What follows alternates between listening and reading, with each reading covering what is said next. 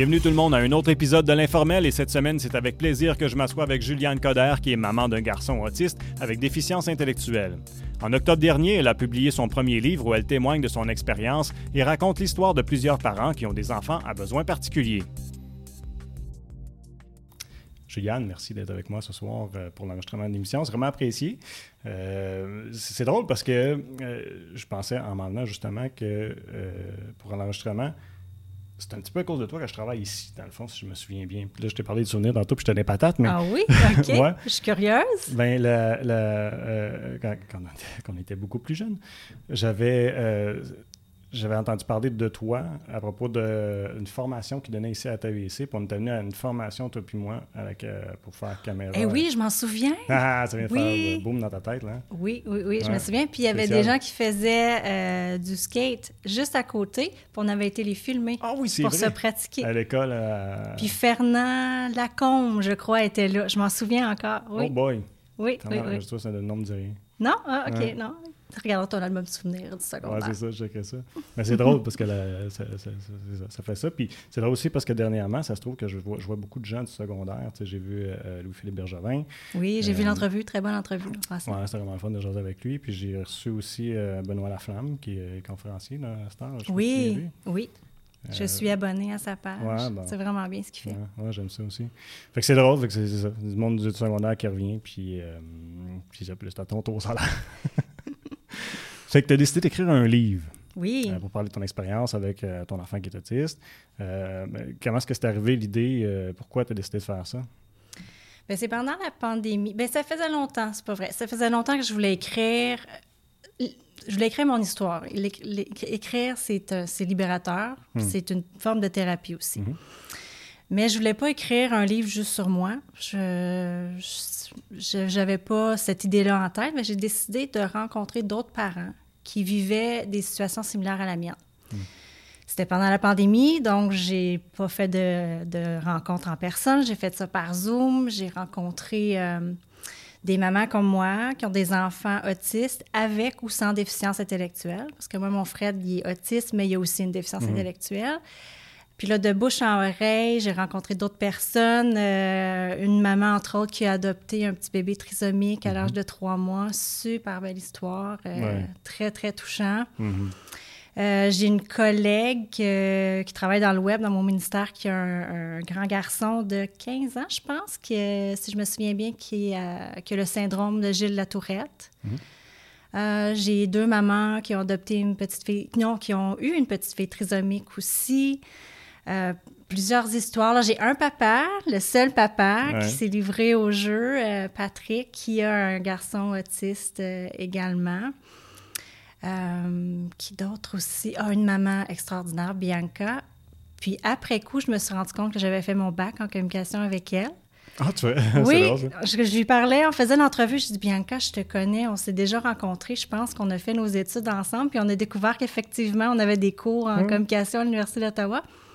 Puis euh, elle, elle a adopté deux enfants, dont un euh, qui, est, qui, est, autiste également. Mhm. Puis c'est une militante, une battante euh, super inspirante. c'est la présidente de la, coalition des parents d'enfants à besoins particuliers. Mhm. elle était super impliquée dans le système d'éducation aussi. Là, c'est, son histoire est dans le livre aussi. Là, c'est très, très inspirant. Ben ça, c'est une des choses, je trouve, qui ressort tout de suite du livre, c'est à quel point, parce que tu dis une militante puis une combattante, mais chaque parent a des gros défis.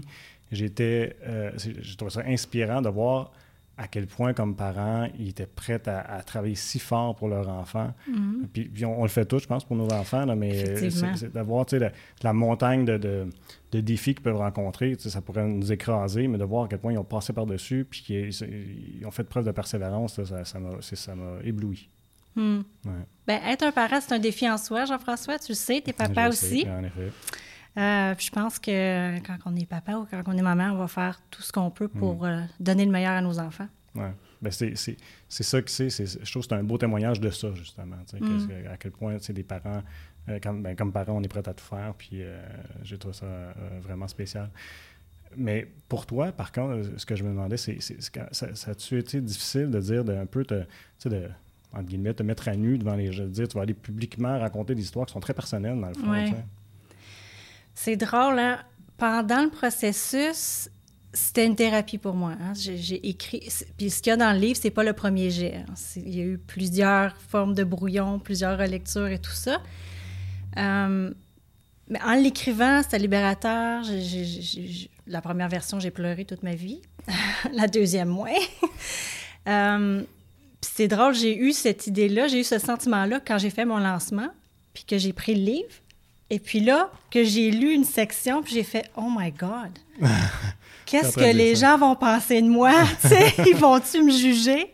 Je vais-tu être perçue comme une mauvaise maman, d'avoir eu des doutes, de- de- d'a- d'avoir eu de la peine quand j'ai eu le diagnostic de mon fils? Mais c'est drôle, je me suis jamais posé la question avant d'être là devant le public. Ah ouais. Parce que c'est très personnel, écrire, il n'y a personne devant toi. là. Ben ouais, c'est ça.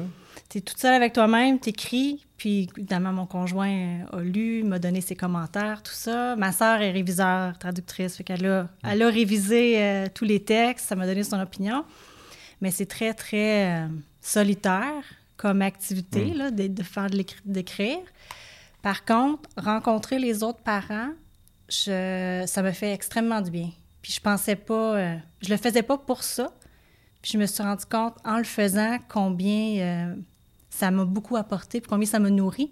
Je me suis rendu compte que que j'étais pas toute seule, tu sais, qui vivait des situations euh, qui pouvaient être difficiles, qui vivait des défis. Je me suis rendu compte que euh, ben, ça m'a comme aidé à normaliser un peu les comportements de mon fils. Mhm. Parce que tu me connais bien, je suis une fille extrêmement exigeante envers moi-même. Euh, euh, c'est ça. Ça m'a comme aidé à, à taire la petite voix en moi là, qui disait euh, que je n'étais pas à la hauteur, Hmm. que je n'étais pas une bonne Mais mère. c'est arrivé juste à ce moment-là, en, en faisant le processus de ça? Non, non. Ben, l'acceptation, c'est un processus de longue haleine. Ouais, c'est ça. Euh, mais je te dirais que ça, ça a comme fermé la boucle. Ah, OK. Euh, oui, c'est ça. Ça m'a fait réaliser à quel point. Ben, c'est ça, que, que, que oui, j'en avais fait beaucoup de choses pour mon fils, puis Mhm. que, que j'avais le droit de dire que oui, je suis une bonne mère, tu sais, puis que, Ben, que je suis présente pour mon fils, puis. euh, ouais, je, je sais pas. Euh, ben, faut, j'ai une parenthèse à faire peut-être. Quand on a un enfant euh, neuroatypique, parce qu'une un enfant- une personne neurotypique, c'est une personne non autiste. Alors, euh, mon fils est neuroatypique. Ce que ça veut dire, c'est que son cerveau n'est pas branché de la même manière que le tien ou que le mien ou que n'importe quelle autre personne. Il ne perçoit pas les choses de la même manière. Euh, il y a des connexions qui ne se font pas au niveau du cerveau. Euh, il ne communique pas de la même façon, puis il ne démontre pas ses émotions de la même façon. Puis pendant longtemps, j'avais l'impression d'avoir une relation à sens unique avec mon fils. C'est-à-dire que je donnais, je donnais corps et âme pour lui, ergothérapeute, physiothérapeute, orthophoniste, là, euh, on peut tous les nommer, là, les spécialistes. là. ouais, ouais. Puis tous les soirs, je faisais des exercices avec lui parce qu'il n'a pas marché tout seul, Frédéric. Il n'a pas parlé tout seul. C'est c'est- moi puis les spécialistes qui l'ont guidé vers ça. Et son papa, qui est absolument extraordinaire, là, Mathieu. là. Frédéric a un papa extraordinaire aussi. Là. Euh, donc, c'est ça. Puis, malgré tous ces efforts-là, il y avait presque... Je voyais pas de résultats. Tu sais, je- Ok. Ou très peu de résultats. Tu sais, Frédéric a marché à 23 mois. Hmm. Euh, fait que c'est décourageant. C'est tu perds ta motivation, c'est décourageant. Tu te dis, Ouais. Hey, je fais tout ça, puis, puis ça l'aide même pas mon fils. Beaucoup d'énergie pour peu de retour, le fond, quand tu dis sens unique. là. Ben c'est ça, puis tu te dis, ben qu'est-ce que je fais de mal? Je dois faire quelque chose qui est pas correct. C'est moi le problème, là. C'est moi qui est pas capable d'aider mon fils. Puis s'ajoute à ça le fait que euh, moi ou toi ou n'importe qui, quand on aime quelqu'un, ben on va lui donner un câlin, on va lui donner un bisou, on va lui dire je t'aime. On va le regarder, puis juste dans ses yeux, la personne va pouvoir voir à quel point on est émerveillé puis qu'on l'aime. Mais c'est pas comme ça pour Frédéric, puis ça, ça sera jamais comme ça. Mhm. Il me démontre son amour d'une autre façon. Ouais, puis t'en as, fait- t'en as, as fait la liste. j'ai, vraiment. Ouais. Je suis venu émotif quand j'ai eu ce bout-là. Honnêtement, là, c'est venu me chercher. Je trouvais ça beau, puis, euh, puis puis. euh, euh, c'est- ça, ça- ça m'a amené aussi à, comprendre, parce que, tu sais, bon, j'ai pas eu la chance de, côtoyer personne d'autiste, du moins pas pendant une longue période. Fait que ça m'a permis tellement de comprendre c'était quoi le, côté, parce que quand on parle d'une personne autiste, on va souvent parler c'est quoi la déficience, si tu veux. Euh, puis, on parle pas nécessairement de, qui, de, de, l'humain derrière ça. Puis ça nous a permis justement de voir, de voir la personne qui est dans toute son affection, puis toute euh, sa, euh, son intelligence, dans le fond, parce qu'ils sont intelligents, ils sont intelligents différemment. Oui, ah, c'est un super bon point, Jean-François. Puis ça, c'est une autre chose que je me suis rendu compte en parlant d'autres parents. Le vocabulaire utilisé en ce moment, c'est, on dit une personne atteinte de l'autisme ou mhm. une personne, euh, on dit le trouble envahissant du développement qui était auparavant. Maintenant, c'est le trouble du spectre de l'autisme. Mhm. Puis Bianca, entre autres, qui est très revendicatrice, essaie de faire changer ce vocabulaire-là parce qu'on ne peut pas être atteint de l'autisme. C'est pas une maladie. Mhm. Ça se guérit pas. Tu nais autiste, tu vas mourir autiste. Donc, faire, elle, c'était très important de faire attention aux mots qu'on utilise. S'il y a une personne autiste ou qui a, qui, qui a une déficience intellectuelle, Frédéric n'est pas mm. atteint d'une déficience intellectuelle. Il, mm. il, il, a une déficience intellectuelle et il est autiste. Mm. Euh, je, je, voudrais qu'on souligne euh, les, illustrations dans le livre. Euh, parle-moi ben, parle d'abord comment ça s'est produit que, que tu as quelqu'un qui, qui, qui, a fait ces illustrations-là. Oui, ben j'ai eu beaucoup d'aide pour ce livre-là. Franchement, je, je, me sens très choyée. Comme je t'ai dit, ma sœur a fait les la révision. J'ai une amie qui a, qui a regardé l'épreuve finale. Et j'ai ma cousine qui a étudié en graphisme, qui est une artiste aussi, qui euh, a accepté de faire les illustrations pour le livre. Donc, ce sont des aquarelles qu'elle a numérisées par la suite et qu'on a mis dans le livre. La, façon de procéder, c'est que je lui ai envoyé des photos de chaque parent avec son enfant, puis elle, elle a travaillé euh, sur des illustrations à la maison, puis euh, j'ai envoyé ça aux parents après ça, pour l'approbation. Je, vais en montrer une quand même à l'écran. ça, c'est ah, oui. Ah, quand elle m'a envoyé ça, là, j'ai pleuré. ah, ben c'est super beau. Ah, ben tiens, on l'a couleur en arrière. Moi, j'avais la version numérique que je n'avais pas vue. Ouais, c'est super bien. Frédéric se ressemble, c'est fou. Puis le même petit sourire en coin. Oui, il sourit tout le temps comme ça. Mais ce que je trouvais le fun de ça, c'est que ça permet de mettre des visages euh, au lecteur, tu sais. Puis encore là, ça revient à humaniser un peu les personnes, tu sais. je trouvais ça fun pour ça. C'est un bon point. Mais c'était-tu... c'était-tu euh, euh, quand tu as pris cette décision-là de dire je vais avoir des illustrations, c'était-tu déjà du départ, tu espérais faire quelque chose comme ça? Ou... Oui, ben je voulais vraiment avoir un, produit qui était beau, qui, qui était artistique, donc, j'avais toujours dans l'idée d'avoir des illustrations, mais j'avais pas osé demander à ma cousine, qui hmm. s'appelle Laurence Daudelin-Pelletier, en passant. Euh, puis là, à un moment donné, j'ai juste pris mon courage à deux mains. Je lui ai écrit, puis elle a dit Ah, ben oui, ça me ferait plaisir, mais elle dit Je fais pas ça, moi, des portraits, là. Je fais pas de réalisme. Ah. Je dis Ben, je vais t'envoyer une photo, puis essaie. Puis dis-moi, euh, après ça, on décidera. Ça me surprend parce que c'est franchement réussi. Ben, c'est ce que je me suis dit aussi. oui. Hmm. Puis le titre vient de où?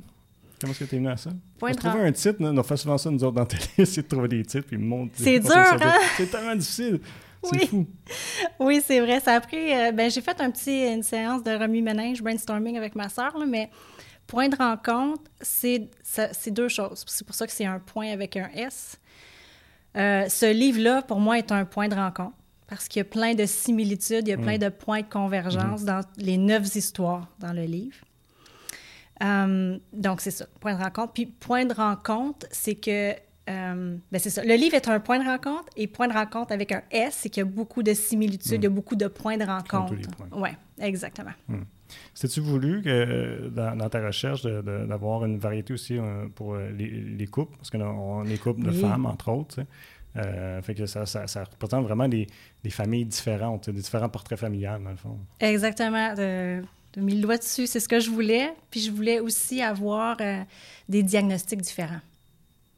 Puis, ouais, ouais. Puis malgré ça, le, le, malgré qu'on a des diagnostics différents, il y a quand même beaucoup de similitudes dans toutes les histoires, tu sais. Mm-hmm. Euh, une chose qui m'a vraiment frappé, c'est quand tu parlais de Frédéric, tu as vu les premiers signes, vous avez vu les premiers signes en tant que parent, à l'aube de ces un an, ou à peu près, il commençait à avoir des questions. Mm-hmm. Puis ça, tu as eu un diagnostic seulement alors qu'il s'en allait rentrer à l'école. Oui. Ça, ça m'a jeté à terre. Parce que je me dis, le, la, quand ton enfant va pas, là, il fait de la fièvre. Tu veux savoir qu'est-ce qu'il y a là. Ben là. oui. Là, t'as passé quoi, quatre ans, quelque chose comme, à attendre, savoir vraiment qu'est-ce qui se passait? Ben oui et non. Euh, ce qui arrive avec les diagnostics d'autisme, c'est qu'ils veulent pas faire un diagnostic trop précoce, OK. pas mettre une étiquette, si on veut, sur l'enfant trop tôt. Souvent, quand que... Parce que c'est c'est un autisme assez atypique chez Frédéric. Euh, on s'entend que la sphère là, de- d'autisme est, est très, très large et chaque personne autiste est différente, mais il présentait pas beaucoup, il cochait pas beaucoup des cases d'autisme, Frédéric. Donc, le premier diagnostic qu'on a eu, c'est un retard global de développement. Donc, euh, quand on parle de retard global, c'est que je pense que c'est trois sphères. Il faut qu'il y ait au moins trois sphères où est-ce qu'il y a un retard. Donc, il y avait un retard au niveau du langage, il y avait un retard au niveau de la motricité fine, qui est la fameuse pince là, Ouais, pour ouais. prendre les aliments, l'écriture, tout ça, et euh, au niveau de la motricité globale. Donc, il a marché très, très tard, euh, comme je disais tantôt, 23 mois. Euh, il n'a jamais marché à quatre pattes. Il se tenait pas assis je pense qu'à 10 mois, il n'était pas, il était pas capable de se tenir assis. Il, il se laissait, il se laissait ouais. tomber par en arrière. là. Et au niveau de la communication.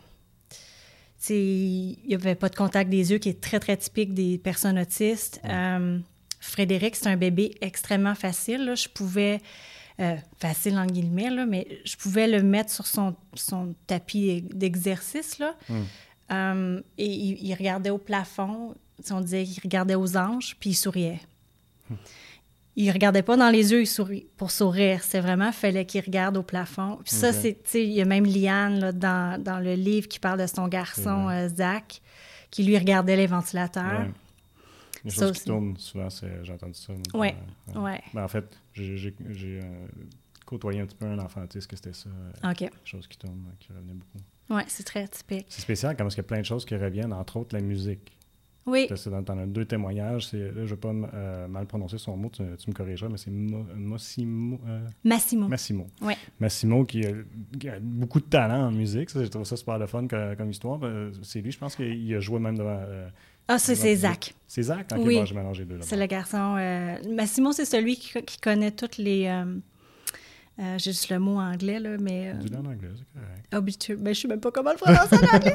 Euh, tu sais, quand on, on- on dit que les personnes décèdent, là, le Ah, la nécrologie. nécrologie, Ouais. qui, qui l'apprend par cœur, puis qui déballe ça en boucle, là, ça, Ouais, c'est ouais, Massimo, puis qui a une. Ah, fascination pour les voitures. Une mémoire de fou, les, c'est ça. Ben oui, puis tu sais, il prend des photos avec le téléphone de son père de voiture dans, dans la rue. Puis cinq ans plus tard, si son père a effacé une photo, il va dire Papa, la photo de, de- du Hyundai avec telle plaque d'immatriculation, pourquoi tu l'as effacée, pas là? Hmm. Il s'en souvient, il y a une mémoire euh, photographique pour les, pour les voitures. Mais pour revenir, Pour revenir à la musique, il y avait oui, Zach, mais il y en a un autre aussi, il me semble qu'il était. Yannick, le Yannick? fils de Bianca, qui joue de la batterie. C'est ça. Ah, c'est lui Ouais. que je mélangeais. Très autodidacte. Ouais. Ouais. Mais c'est ça, ben, à quoi j'en ai, c'est ce que j'ai trouvé ça le fun, l'histoire, à voir comment la, la- la musique a été comme euh, euh, quelque chose qui, a- j'aime pas le terme, là, mais euh, c'est un meilleur terme, tu me corrigeras, mais qui a comme sauvé un peu la situation d'une certaine façon, parce qu'elle leur a permis de communiquer davantage avec leur enfant, puis de leur trouver Ouais. euh, quelque chose en quoi ils étaient bons, d'une part, puis quelque chose qui, qui vont peut-être même exceller, tu sais. Mhm. Ça, c'est spécial. Oui, ben c'est vrai qu'il y en a deux. Frédéric aussi aime beaucoup la musique. Je, je me suis pas beaucoup servi la musique pour communiquer avec lui, mais encore aujourd'hui, euh, tu vois, il a sa tablette, puis quand il, il écoute sa tablette, il regarde pas les émissions, il se met de la musique. Là, il danse, comme ça, puis là, il, a- il dit sa routine de semaine sur la musique. Ah ouais. Fait que genre, je m'en vais à Cantley. Demain, c'est vendredi. Puis après, c'est samedi. C'est le fun. c'est très cute. Oui, oui. Mais, mais, mais Fred, lui, c'est euh, euh, l'équitation?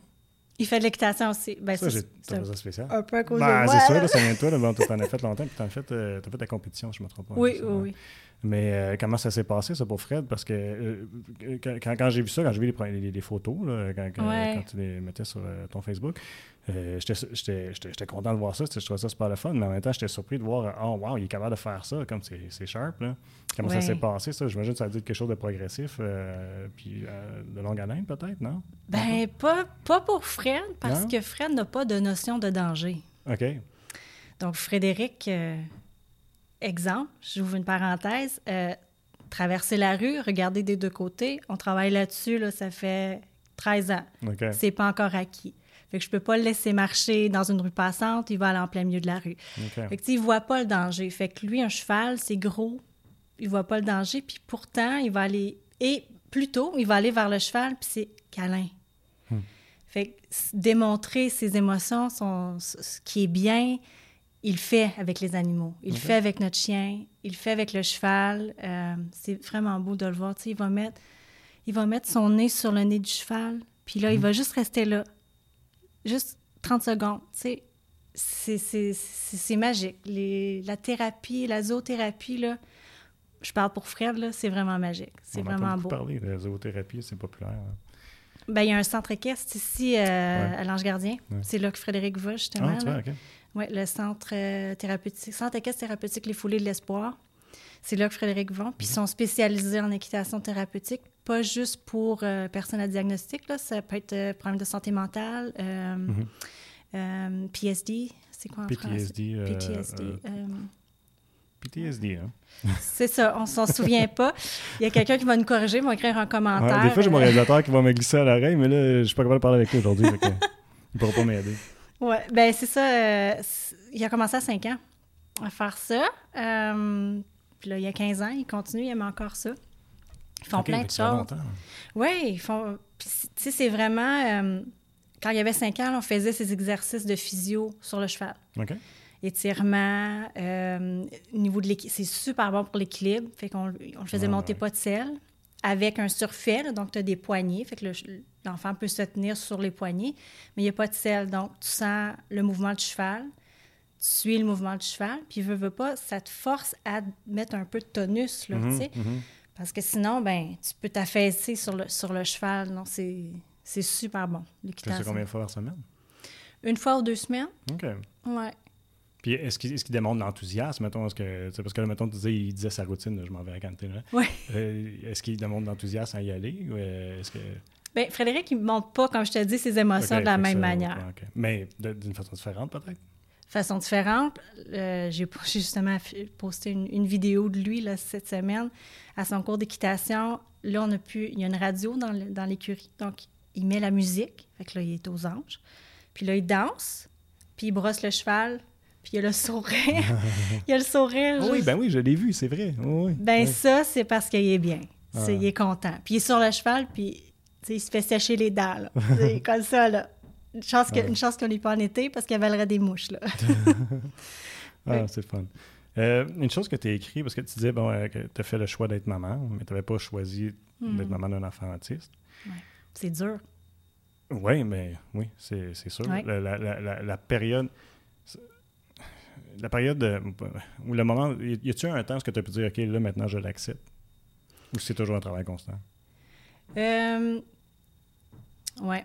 Euh, ben, moi, je vais parler pour moi. Oui.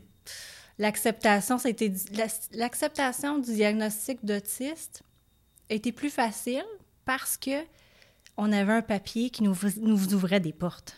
Oui. Si tu n'as pas de diagnostic, tu n'as pas de soutien. C'est ce que beaucoup de parents ont dit aussi. euh, dans- On s'entend tous exactement. Ouais, ouais. Fait que C'est un, parce- c'est un des points de rencontre. c'est un point de rencontre, exactement. Concept. oui, c'est ça. Il est rentré en maternelle en, régulier, en classe régulière parce que les enfants rentrent, euh, qu'ils aient un diagnostic ou pas. La maternelle, c'est tout le monde ensemble. Mais parce qu'il y avait un diagnostic, il y avait une éducatrice pour lui. Sans diagnostic, il n'y aurait pas eu de soutien. Fait que le diagnostic d'autisme nous a ouvert des portes. Fait qu'en quelque sorte, là, c'était positif, tu sais. Mhm. Le diagnostic de déficience intellectuelle, c'est lui qui m'a rentré dedans. Ouais. C'est- je mélange les années. Je pense que Frédéric avait 10 ans, au primaire.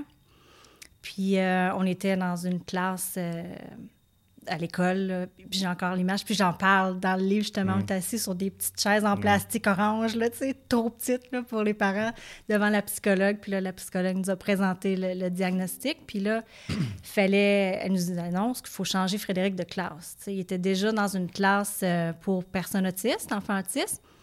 Là, il fallait changer de classe pour euh, personnes autistes avec déficience intellectuelle, parce que le programme est différent. Il s'appelle le programme CAPS. Je me souviens plus qu'est-ce que les acronymes veulent dire, mais essentiellement, c'est pour aider l'enfant à bien fonctionner en société. Tu, sais, tu vas aller chercher des compétences en cuisine, euh, tu vas aller faire des stages. euh, donc, c'est un super bon programme. Euh, mais là, moi, la première question que j'ai dit, mais vas-tu aller au secondaire en classe CAPS aussi? Puis, vas-tu avoir un diplôme? Mhm. Parce que moi, dans ma tête, je me dis, ben là, je veux le meilleur pour mon enfant. Je veux Ah qu'il ait un diplôme. Un jour, je veux qu'il puisse voler de ses propres ailes. Je veux qu'il ait un emploi, tout ça.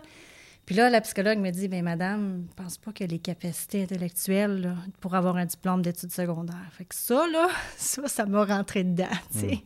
Je sais que euh, fallait qu'elle le dise. C'est sa job, Oh, ouais, ouais.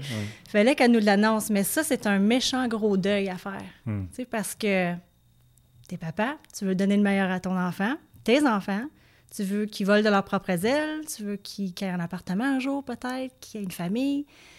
Ben moi, je mettais une croix là-dessus. Là. Moi, Ouais. c'est comme ça me disait, Madame, mettez une croix là-dessus. Votre enfant, il va rester un gamin toute sa vie. Puis il va falloir que vous soyez là pour lui toute sa vie. Euh, fait que ça, ça a été difficile pour moi.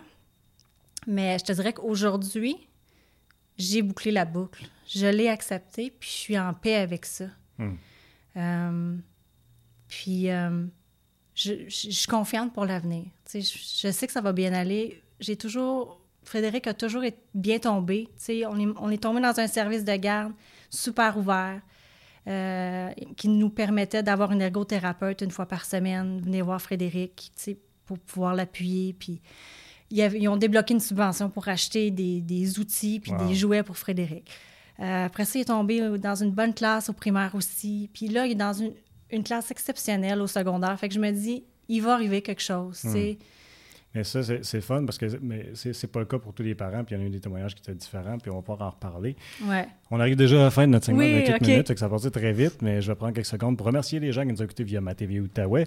Je vous invite à vous rendre sur notre chaîne YouTube pour voir le reste de l'ém- de l'émission. On va en jaser encore un bon bout. Et puis sinon, vous pouvez euh, nous apporter avec vous autres euh, sous forme de, de balado-diffusion. Donc, on est sur Apple Podcasts, Spotify et SoundCloud. C'est un plaisir de vous avoir avec nous autres. Merci. Je vous souhaite une, une excellente soirée.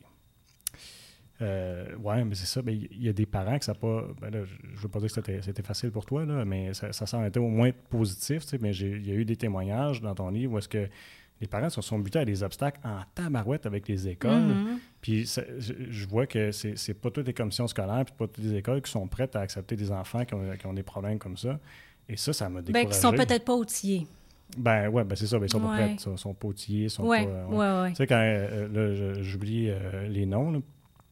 Puis, mais il y, avait des parents qui a fallu que, tu sais, bon, ils rencontrent euh, la direction, la commission scolaire Ouais. une première fois, peut pas faire à rien, là, ça doit être déjà décourageant. Puis après ça, une autre rencontre plus tard, après qu'il se soit euh, euh, euh, sauvé de l'école, euh, puis qu'on s'entend que, bon, il est pas autonome, fait que, ça le met sa vie en danger. Ah ouais, Ils sont retournés en, en- en réunion, cette fois-ci avec des professionnels de la santé pour témoigner devant la commission scolaire puis le personnel Ouais. scolaire. C'est des étapes en tabarouette. Puis ça doit pas être facile de dire- d'aller chercher, je sais pas, là, je me souviens pas c'était qui les spécialistes, mais tu sais, un ergo ou peu importe ce que tu as ouais. besoin pour aller te présenter ton cas devant une commission scolaire.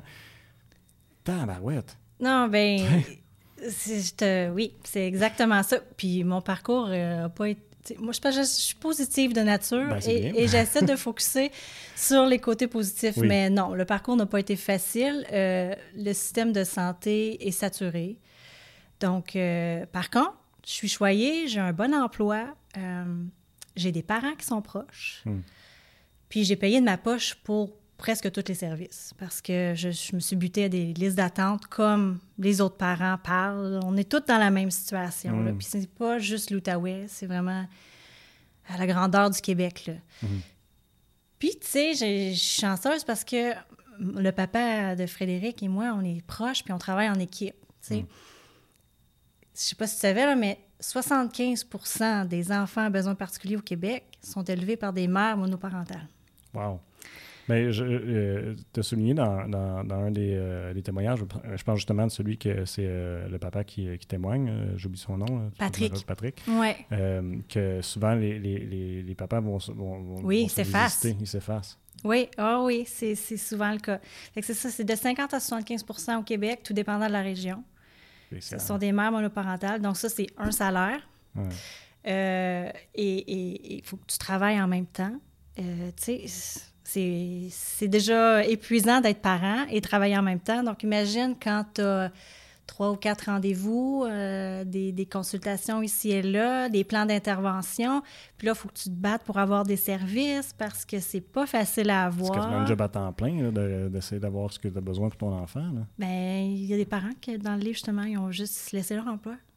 Imagine pour s'occuper de leur enfant parce que puis justement les deux, les deux mamans de, de Maëlie mhm. pendant la pandémie euh, ont quitté l'emploi pour faire l'école à la maison à leur fille c'est beaucoup de sacrifices, là.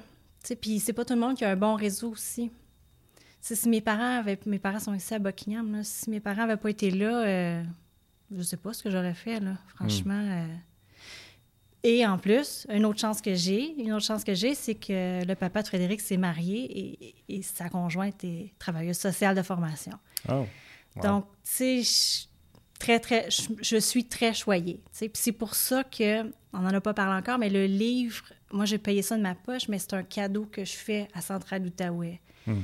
Fait que tous les, toutes les copies vendues, là, toutes les recettes vont à Centrale Outaouais. Tu as déjà remis un chèque, je pense. Hein? Ça oui, oui, 900, 930 dollars le premier chèque, le premier euh, versement. Il t'applaudit. ben, tous ceux qui ont acheté le livre. Ben oui, mais quand même, ça vient de ton initiative quand même. Là, fait que... Non, c'est fun. Euh, tu dis aussi euh, euh, que ton expérience avec. ben, en fait, pour, revenir avec, ce que j'avais dit tantôt, tu n'as pas choisi d'être maman. C'est-à-dire, tu as fait le choix d'être maman, mais pas choisi d'être maman fils d'autiste. Mais tu dis, et si c'était. Tu as renversé ça en disant, et si c'était Fred qui m'avait choisi? Oui. Qu'est-ce que tu veux dire par là? Ben, j'ai autant besoin de Fred que lui a besoin de moi. OK. De quelle façon? Hmm. Ben, je serais pas Juliane aujourd'hui. La personne qui est assise devant toi serait pas la même si j'avais pas eu Fred dans ma vie. Hmm. Et je pense que tous les parents vont être d'accord avec ça. Nos parents, nos enfants sont nos professeurs. On grandit et on hmm. apprend bien des choses, puis on se remet en question. Euh, fait que, ouais, je suis très dure envers moi-même, je suis compétitive, je suis perfectionniste. Ben, Frédéric, il m'a appris à vivre au moment présent et que la vie, c'était pas une compétition, qu'il ne hmm. fallait pas gagner des médailles olympiques. Tu sais, euh, moi qui est très compétitive, c'est une très grande leçon. Et, justement, il y a une phrase que, que, j'aime beaucoup dans le livre, c'est que Frédéric m'a appris que euh, fallait pas. Attends, c'est apprécier. Faut je vais prendre le livre. Ah, ben oui, vas-y. Je vais le lire. Euh, Frédéric m'a fait comprendre que la vie est simple et qu'il ne faut pas trop exiger plutôt apprécier. Voilà. Ouais. Mais ces leçons-là, est-ce que tu es d'accord à dire que c'est pas c'est pas propre à juste euh, des, euh, des, parents ou des parents avec des enfants à besoin particuliers, c'est des leçons de vie qui sont bonnes pour tout le monde. Ah, ben, Autrement dit, quelqu'un pourrait lire ce livre-là puis, puis en retirer beaucoup. Là. Bien, j'espère. Parce que c'est c'est vrai, c'est pas juste pour les parents euh, qui ont des enfants à besoins particuliers, le livre, c'est pour tout le monde. C'est pour sensibiliser les gens à la différence. Hmm. Et il y a des apprentissages que n'importe quel parent ou n'importe quelle personne, pas besoin d'être parent pour comprendre. Hmm. Ça m'a un petit peu poussé euh, euh, dans, la direction de. Puis je suis déjà là, là ou du moins j'essaie d'être là le plus possible, parce que je, je fais juste apprécier mon temps avec les enfants et j'ai à peu près, euh, peut-être peut-être mon premier enfant, là, je me suis plaint de pas assez de sommeil comme tous les parents. Mais je me plains pas. quand j'entends des, parents se plaindre de quelque chose de.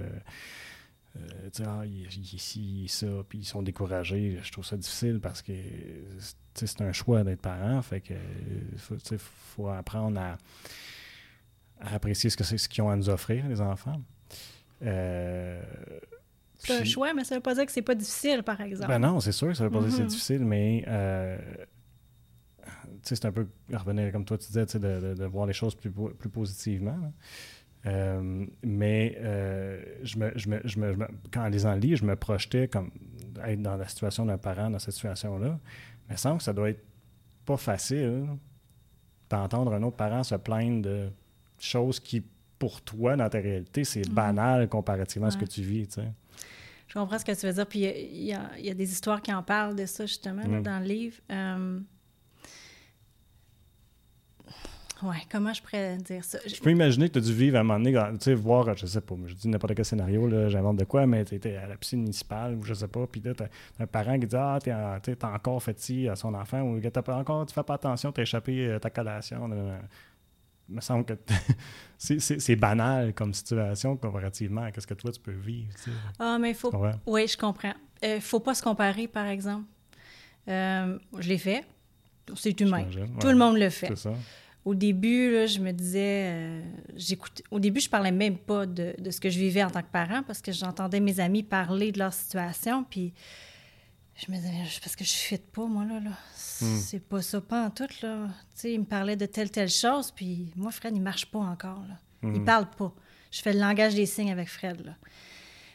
Mais il faut pas faire ça, parce qu'on vit chacun nos situations, puis chacun, c'est difficile pour tout le monde. On a juste des expériences différentes. Hmm. Euh, on ne sait pas qu'est-ce que les autres personnes vivent aussi. Ben c'est ça, exactement. Puis faut juste s'entraider, tu sais. Il faut juste être là pour l'autre puis l'écouter. Puis des fois, on a juste besoin, justement, que quelqu'un nous écoute. Hmm. Qu'on ait un, enfant à besoin particulier ou un enfant neurotypique, on est un parent, c'est difficile, on a des défis, puis il faut juste être là pour s'entraider l'un l'autre, je pense. Hmm. Euh, tu expliquais aussi qu'un euh, enfant qui est autiste a besoin d'une routine préétabli. Euh, j'imagine, c'est quoi? toutes les journées se ressemblent en quelque part? Il y a toujours. Euh, ça ressemble à quoi? Une routine, justement, ou un horaire euh, typique de la journée avec de toi et Fred, mettons? Oui. Ben, je sais pas si c'est comme ça dans toutes les familles, mais c'est sûr que ça, c'est un trait autistique. La mhm. rigidité de la routine, les rituels, c'est très, très important. Même Liane et Zach, Massimo et Patrick, c'est la même chose. ils ont des routines très, très préétablies j'essaye, ou on essaie maintenant avec l'école, aussi avec sa classe, de, de mettre de l'insécurité dans la routine de Frédéric pour qu'il essaie de se débrouiller là-dedans. Ah ouais? Pour aider à son autonomie? Oui, parce que les gens, la société ne va pas s'adapter à Fred. Hmm. C'est plate, mais c'est lui, il faut qu'il s'adapte.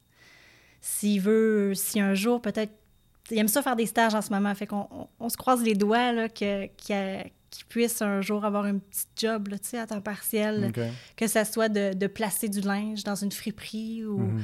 ben, emballer des trucs. Là, tu euh, tu peux pas tout contrôler. Puis mhm. Frédéric, c'est très, très important que les choses soient faites exactement de la même manière. Les portes, il faut toujours qu'ils soient fermées. Il passe en arrière de nous autres, puis il ferme les portes. Les lumières, quand il fait clair, il faut les fermer. Puis quand il fait noir, il faut les ouvrir. Fait que c'est. Toi, tu parlais plus de routine, mais ça, je parle plus de la rigidité. Ouais, ouais.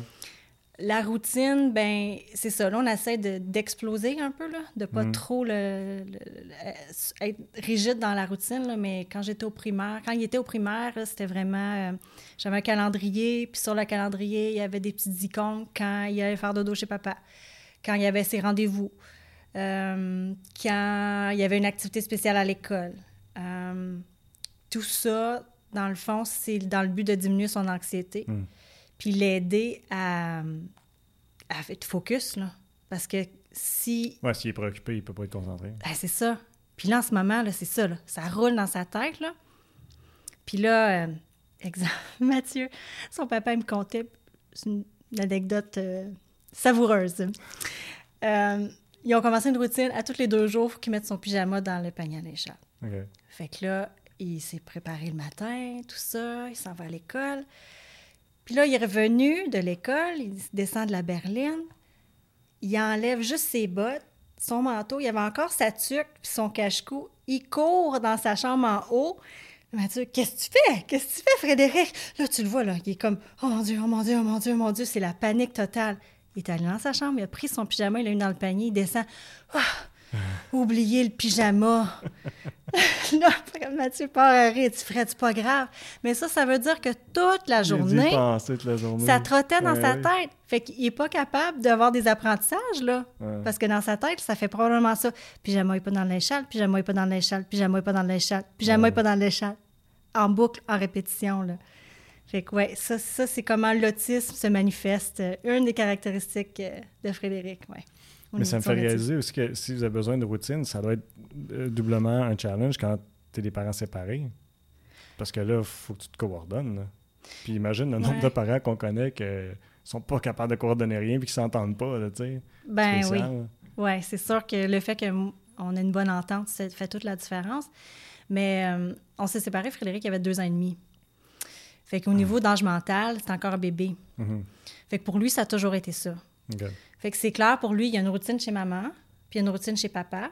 Mais comme on a les mêmes valeurs, euh, la même façon d'élever nos enfants, les routines sont très semblables. Ouais. Mais tu me parles, tu as écrit euh, une anecdote à propos de son, euh, un- son parc. euh, Ah, le parc de bébés! Faut-tu qu'il y en ait un chez papa aussi? Ah, il y en a un partout. OK. Oui. Puis là, il va te rencontrer, puis il va te dire Allô, je peux-tu aller chez toi? T'as-tu un parc de bébés? Ah ouais? Fait que ça, c'est une autre chose. Tu sais, la, la notion de danger, il va rencontrer n'importe quel étranger, il va aller vers lui, puis il va lui demander pour aller chez eux. Tu sais, parce que lui, tout le monde, tout le monde est des amis, là. Puis il y a tellement une fixation en passant pour ceux qui nous écoutent. Le parc de bébés, en anglais, c'est un playpen. Fait que c'est un, un parc euh, qui s'ouvre et qui ferme, là, pour les enfants, là. Ouais. C'est comme un lit pour bébé. Mais c'est pas tout le monde. Il y a des gens qui savent pas c'est quoi un- parc de bébé. Fait que j'aime mieux l'expliquer. Ouais. Fait que lui, c'est le mécanisme. J'ouvre, je le ferme, je le mets dans le sac. J'ouvre le sac, je ressors le parc, je le remonte, et c'est ainsi de suite. Depuis qu'il a... Mon Dieu. Depuis qu'il est tout petit, là, depuis qu'il est en prématernelle. Hmm. Ouais. Encore aujourd'hui, à 15 ans. Mais c'est spécial, ils ont chacun euh, leur, leur- leur- leur fixation, ils ont toujours quelque chose. En tout cas, c'est quelque chose qui revient souvent là, pour- chez les autistes, c'est quelque chose sur quoi ils vont, ils vont fixer. Mais c'est-tu. euh, cette, cette fixation-là, est-ce que c'est quelque chose qui les rassure, dans le fond? C'est quelque chose parce que c'est quelque chose qu'ils connaissent puis qu'ils maîtrisent en quelque part, tu sais? C'est une bonne question. Puis là, je suis peut-être pas... euh, je suis pas... euh, je suis pas spécialiste en pensée autistique. je ça. peux parler de mon Fred. Oui, oui, absolument. Euh, c'est oui, c'est quelque chose qui le rassure. De un- surtout un- faire le même mouvement à répétition, c'est un moyen de se rassurer. Euh, puis c'est un moyen de traiter l'information aussi. J'ai suivi une formation de euh, Bridget Harrison, qui est une travailleuse sociale qui a découvert qu'elle était autiste plus tard, à l'âge adulte. Puis elle a écrit plusieurs ouvrages, elle a fait une formation pour les intervenants et les parents euh, sur la pensée autistique et le langage conceptuel. Puis elle, elle disait que quand elle était plus jeune, elle écoutait à répétition, elle regardait à répétition la même séquence fi- d'un film. Puis elle continuait à regarder cette séquence-là à répétition, à répétition, à répétition, juste à temps qu'elle ait compris ce qu'elle avait à comprendre. Puis là, après ça, elle ne regardait plus. C'est comme sa manière de traiter l'information pour que la connexion se fasse dans son cerveau, pour qu'elle comprenne ce qu'elle avait à comprendre avec la séquence. Elle avait besoin de le répéter, répéter, répéter, répéter. Une fois que c'est compris, elle le met de côté. Puis là, elle passe à autre chose. Hmm. Puis elle savait pas à ce moment-là qu'elle était autiste, elle l'a appris beaucoup plus tard. là. C'est spécial, hein, pareil, de l'apprendre si tard. euh. Mais c'est parce que c'est. Ouais, le spectre de l'autisme, c'est- c'est un méchant range. là. Euh, Je suis pas professionnel non plus là-dedans, là, mais de ce ouais. que j'en comprends, c'est ça peut être bien des petites choses, comme ça peut être quelque chose de très euh, évident, là, dans le fond. C'est pas toujours évident. Oui, de- définitivement. Ben, il y a Patricia là, dans le livre qui. Ouais, Patricia, euh, c'est elle qui est professionnelle, donne des conférences, puis tout ça, c'est elle? Oui, elle fait, des, elle fait des conférences justement sur la pensée autistique. Puis euh, elle a eu à 50 ans, je pense, son diagnostic. Imagine. Mais Ouais. c'est encourageant, je trouve, par exemple, de lire une histoire comme elle, parce que tu, tu peux voir que euh, tu peux vivre une, une très belle vie puis réussir très bien euh, Ouais. ma- ma- ma- malgré l'autisme. Oui, oui, oui, oui, définitivement. Elle est autiste Asperger, donc Mm. c'est pas accompagné d'une déficience intellectuelle. Même chose pour Josiane, là, la fille de, de Suzanne, dans le, dans le témoignage. Ouais. Autiste Asperger aussi. Ouais. Euh, je pense que c'est Josiane, justement, que, que son, son histoire euh, racontait comment ça a été difficile euh, à l'école, qu'il y a euh, beaucoup d'intimidation. Ouais. Fred, à quel âge? 15. 15. Donc, essentiellement, il a l'air d'un adolescent, mais tu dis que c'est un adolescent dans. C'est un corps d'adolescent, mais dans le fond, un- un- Dans le corps de gamin. c'est ça. Oui, c'est un petit garçon dans un sa petit tête. garçon. là. Mhm. Euh, Est-ce que ça, ça serait préoccupant comme parent de, de voir ben, le regard des autres? Parce que le regard des autres, c'est déjà un challenge en temps normal. Oui, exactement. là, dans sa situation, comme parent, ça doit être assez. euh, mais toi, Fred, il sent pas parce qu'il n'a pas peur. Ça. Mais, mais, mais vous autres, comme parents, j'imagine que ça doit être euh, apparent de, de, de l'imaginer en, en société de- avec d'autres d'autres ados. Oui, ah, définitivement. Oui, très préoccupant. Mais euh, Frédéric va à l'école l'érablière, puis ils ont un programme vraiment super. Euh, toute l'unité, qui est l'unité 6, est pour euh, des classes de, spécialistes, là, avec TSA, déficience intellectuelle et autres, sont un petit peu séparés. Ils n'ont pas... ils ont un local pour leur pause. Ils ne sont pas laissés à eux-mêmes pendant l'heure du dîner. Mhm. Frédéric, il ne peut pas sortir puis aller se promener dans le bois tout seul. Il y a des surveillants. Mhm. Fait qu'il y a toujours un adulte avec lui. Mais ah, ce qui est bon, c'est qu'ils font de l'intégration. C'est-à-dire qu'ils ont plein de petits... Ils ont une cafétéria, ils ont une friperie, ils ont euh, une petite business, euh, une mini-entreprise pour faire des sacs. Puis les, les enfants, il faut que j'arrête de dire enfants, il y a 15 ans. Mon ado, les ados, ils vont aller dans ces petites entreprises-là avec les élèves du régulier. Hmm. Euh, pendant la pandémie, Frédéric distribuait des masques aux autres élèves, puis des, euh, petits push-push, là, des désinfectants pour les mains. Oui, ouais, aussi. Fait sont en contact, ce qui est bon pour les enfants, les ados neurotypiques qui, ont, qui sont non autistes, parce qu'ils sont en contact avec des gens différents. Parce qu'on sait que quand on ne connaît pas quelque chose, ça fait peur. Euh, c'est là qu'il y a de l'intimidation. Hmm. surtout quand tu es adolescent, là, au secondaire, euh, c'est déjà difficile. Tu as les hormones dans le tapis, là, puis euh, tu sais pas trop comment réagir, tu vas avoir de la tension. Fait que, fait que ouais, je trouve que c'est vraiment bien, là, c'est vraiment positif, autant pour les enfants autistes, déficience intellectuelle, que pour les, adolescents non autistes. Hmm. Tantôt, tu me, parlais que euh, ça t'a fait du bien de, parler avec les autres parents qui vivaient des situations semblables. C'était-tu la première fois que tu avais des contacts avec des parents qui vivaient une situation semblable à la tienne quand tu as fait ce projet-là? Non, non j'ai, mais j'ai jamais été en profondeur comme ça. avec. J'ai fait. Il y a Trade Union Outaouais, qui est un mm-hmm. organisme euh, merveilleux ici à Hull, qui, qui, qui font des fêtes de Noël, puis des camps d'été, tout ça. Fait que les parents peuvent être mis en, contact de cette mm-hmm. façon-là. Mais je suis pas moi, je suis quelqu'un qui est très euh, introverti et je ne vais pas vers les gens. Et euh, je vais pas juste aller bonjour, je m'appelle Juliane et déballer ma vie, tu sais. Euh, fait que là, ben, il n'y avait pas le choix de déballer leur vie. Là. Ils étaient sur Zoom, puis pendant une heure et demie, deux heures, on parlait ensemble. Mhm. C'est la première fois que j'allais vraiment en, profondeur dans le sujet. Là. Mhm. Ouais. Mais ça doit être. C'est quoi l'importance de de justement de, faire l'effort d'aller vers d'autres parents, puis d'aller à des rencontres avec Trade Union, entre autres, pour mieux vivre cette situation-là? Bien, je pense que ça aurait été bénéfique pour moi de le faire. Oui, avant peut-être plus. Oui, mais il y a des raisons pour... Je peux pas avoir de regrets parce qu'il y a des raisons pourquoi je ne l'ai pas fait. Mm-hmm. Euh, j'étais une danseuse professionnelle, ben j'étais encore, mais j'étais à la retraite parce que mon corps me dit euh, ouch, ça fait mal. mais je passais à d'autres choses aussi, là. Mais j'étais beaucoup dans la danse avant. Mm-hmm. Donc, ce qui me nourrissait, c'était la danse. Mm. Et ça prenait beaucoup de place dans ma vie. Euh, J'avais pas vraiment de place d'autres places. J'avais une job à temps plein, euh, la danse, euh, je coachais, j'enseignais, je, prenais des cours moi aussi, je faisais des compétitions. Euh, puis la semaine que j'avais avec Fred, ben j'étais avec Fred. Mhm. Puis quand Fred était couché, là, je pratiquais pour mes choses. Puis les fins de semaine, mes parents m'aidaient. Ils prenaient Frédéric une journée, puis c'était une, relation gagnante-gagnante. Frédéric est très attaché à ses grands-parents, puis mes parents sont très attachés à leur mm. petit-fils. Donc, euh, c'est ça. Fait que j'avais pas d'autre place pour aller à des, réseaux comme ça.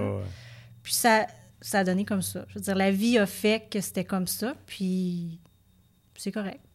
Mais tirant, ça, tirant ton expérience, tu recommanderais, j'imagine, à un parent de le faire? De prendre contact avec d'autres parents pour partager? Bien, si, si en ressentent le besoin, oui, je pense que ça serait très bénéfique. Puis d'ailleurs... Tu parles beaucoup d'isolement aussi dans cette situation-là. Tu entre autres, quand tu parlais des autres parents qui parlent de leur réalité qui est tellement différente de la tienne, là, tu te sens à l'écart, tu te sens... Puis tu te sens jugé quand tu es en public, mm. tout le monde te regarde. Puis là, déjà que tu te remets en question en tant que parent, eh, mon Dieu, je suis pas une bonne mère. Puis là, mm. ton fils réagit d'une façon qui est pas normal, entre guillemets. Alors, tout le monde te regarde, puis il est tout jeune, fait qu'il s'est pas écrit dans son front qu'il est autiste. fait tu te dis, ben là, ils sont en train de dire que je suis une mauvaise mère, puis que je suis pas mm. capable d'élever mon enfant. Un enfant roi. Il y a quelqu'un qui disait ça dans le témoignage. Ouais. Je pense que j'ai un enfant roi. mais C'est la réalité. mais c'est ça. Donc, on évite à juger, des fois, c'est ça, tu connais pas la réalité des gens. Mais c'est la nature humaine. Ouais. On, est, on juge, tout le monde juge. Tout le monde juge. C'est quelque, c'est quelque chose qui vient naturellement chez les humains. Ça se déprogramme, par exemple. Oui, ben c'est ça. Quand on est conscient, tu peux te dire Ouais. Oh, je viens de juger, moi, là. là. OK, j'ai pas toute l'information. On parque ça, puis on passe à autre chose. Ouais. Une histoire qui m'a euh, vraiment touché, euh, qui était, je trouvais particulière, c'est euh, Nancy et Nathan. Mhm. Corrige-moi si je me trompe. Elle, elle, elle a fait le choix Oui, parce qu'elle savait que le, petit- euh, le petit poupon était trisomique. oui, Puis ils sont tombés en amour avec, avec l'enfant. Puis malgré ça, on a décidé de le prendre. Parce que c'est spécial. Parce que Mhm. si tu regardes ton histoire à toi, tu te dis, ben moi, je j'ai pas fait ce choix-là. Là, tu sais, puis tu t'aurais probablement pas fait. tu sais. Puis Ben, les autres, ils ouais. ont- ils ont consciemment pris la décision. Euh, T'étais-tu surpris de leur histoire? Ah, ça t'en parle, puis j'ai des frissons, là. Mm. Puis c'était comme ça tout le long, là. Quand j'ai parlé à Nancy, là, euh, ouais, vraiment. euh, Puis il y avait déjà, elle avait déjà une fille, euh. Nancy, en plus. Elle, elle, travaille dans le milieu du travail social. euh, et son ex-conjoint travaille dans un, or- un organisme à Gatineau pour, euh, qui offre des, des services aux personnes en- euh, avec déficience intellectuelle, Ok. à- la PICO, à PICO. Donc, il était déjà sensibilisé là, quand Mhm. même à ça. Ouais. Puis même la fille de Nancy était en contact aussi avec des personnes à déficience intellectuelle. Puis Ouais. euh, je pense qu'elle est allée étudier là-dedans. Ça se peut-tu, sa fille?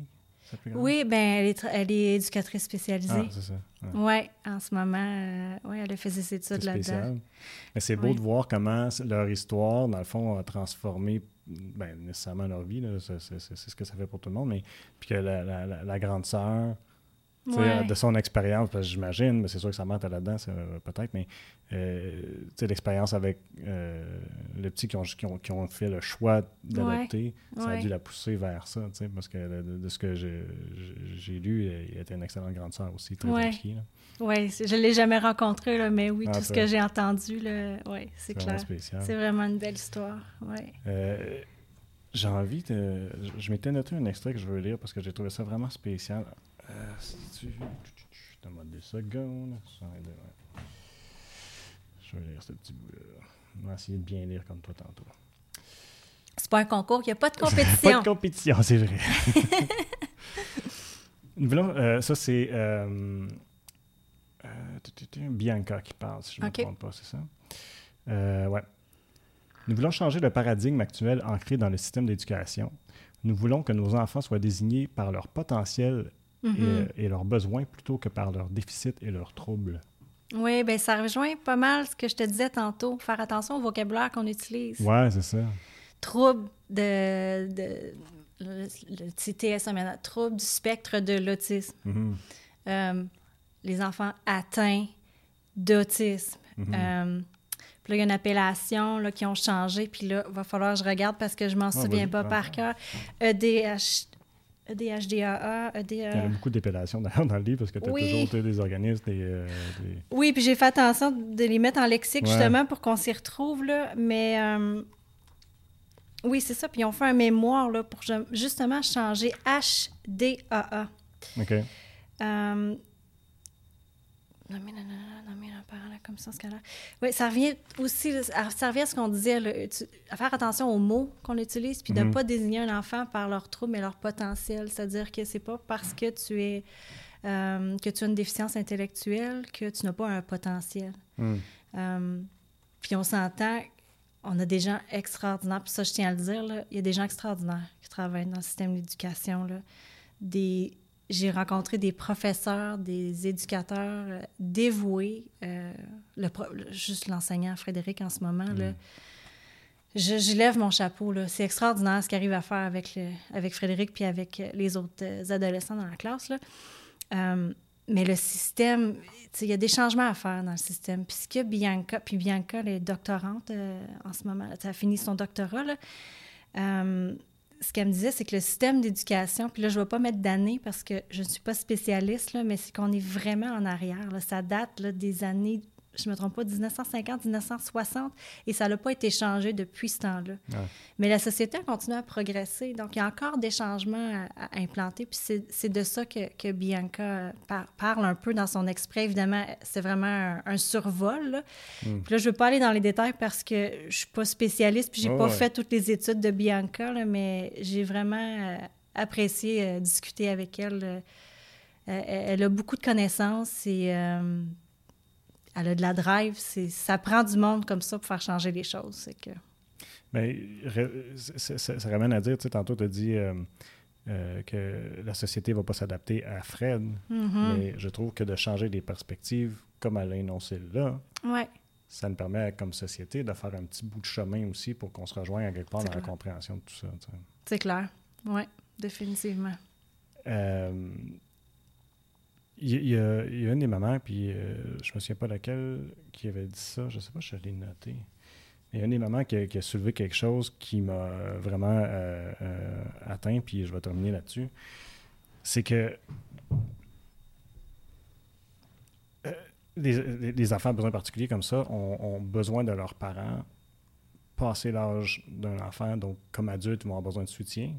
Mais là, elle, elle dit, j'aimerais ça me souvenir c'est quelqu'un qui l'a dit, mais je pense que je ne l'ai pas noté, mais elle a dit euh, qu'elle est préoccupée du fait que, ben, nécessairement, la vie qui est ce qu'elle est, elle va partir avant son fils. Fait que là, ça, c'est une réalité qui, qui, qui, est difficile à faire face, sachant que. C'est la plus dure.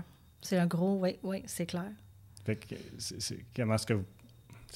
Puis je trouve ça, ça un peu, c'est un petit peu négatif peut-être ou, difficile comme, comme, comme, comme euh, comme, comme sujet, mais reste que c'est une réalité que vous devez faire face à dire, OK, ça va être quoi une fois que moi, je ne serai plus là?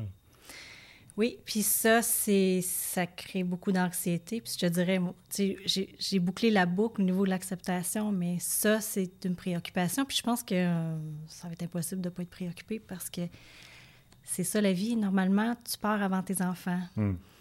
Euh, puis aussi, c'est qu'à s'ajoutant à ça, c'est qu'à 21 ans, euh, le, système ne soutient plus ces gens-là. Ah, pour vrai? Tu sais, Frédéric va aller à l'école jusqu'à 21 ans.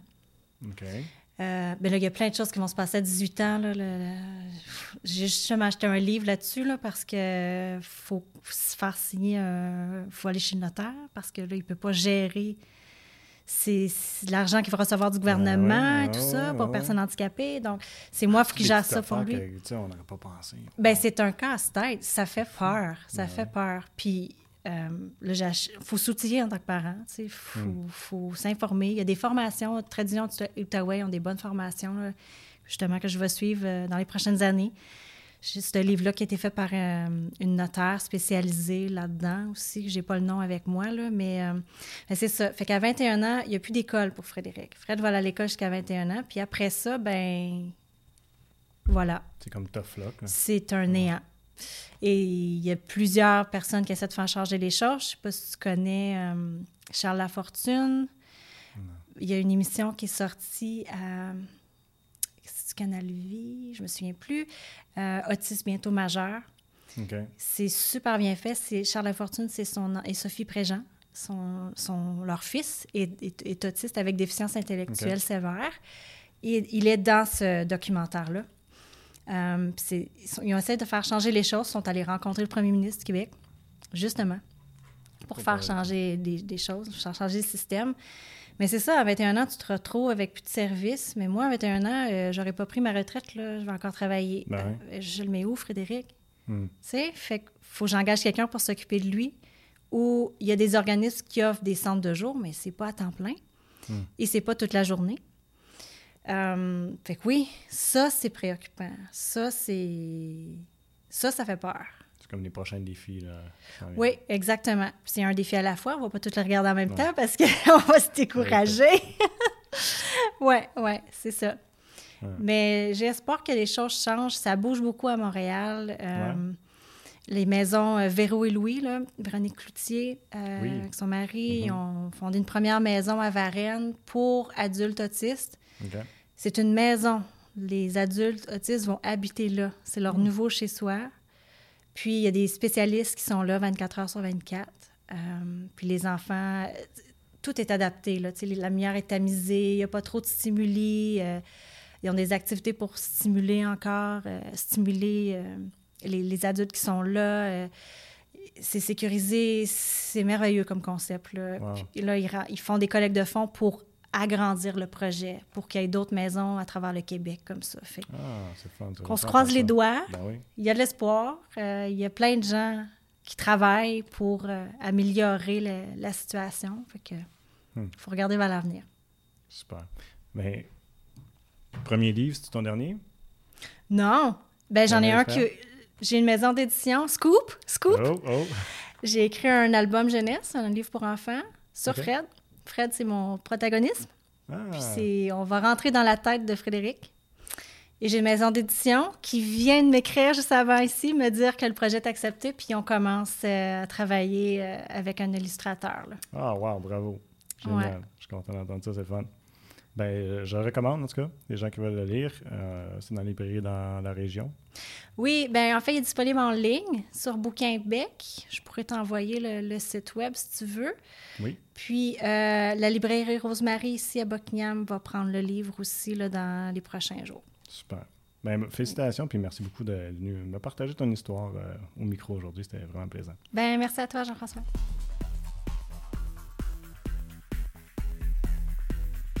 Merci tout le monde d'avoir été à l'écoute et je vous invite à nous suivre sur nos différentes plateformes web pour regarder ou écouter toutes nos émissions.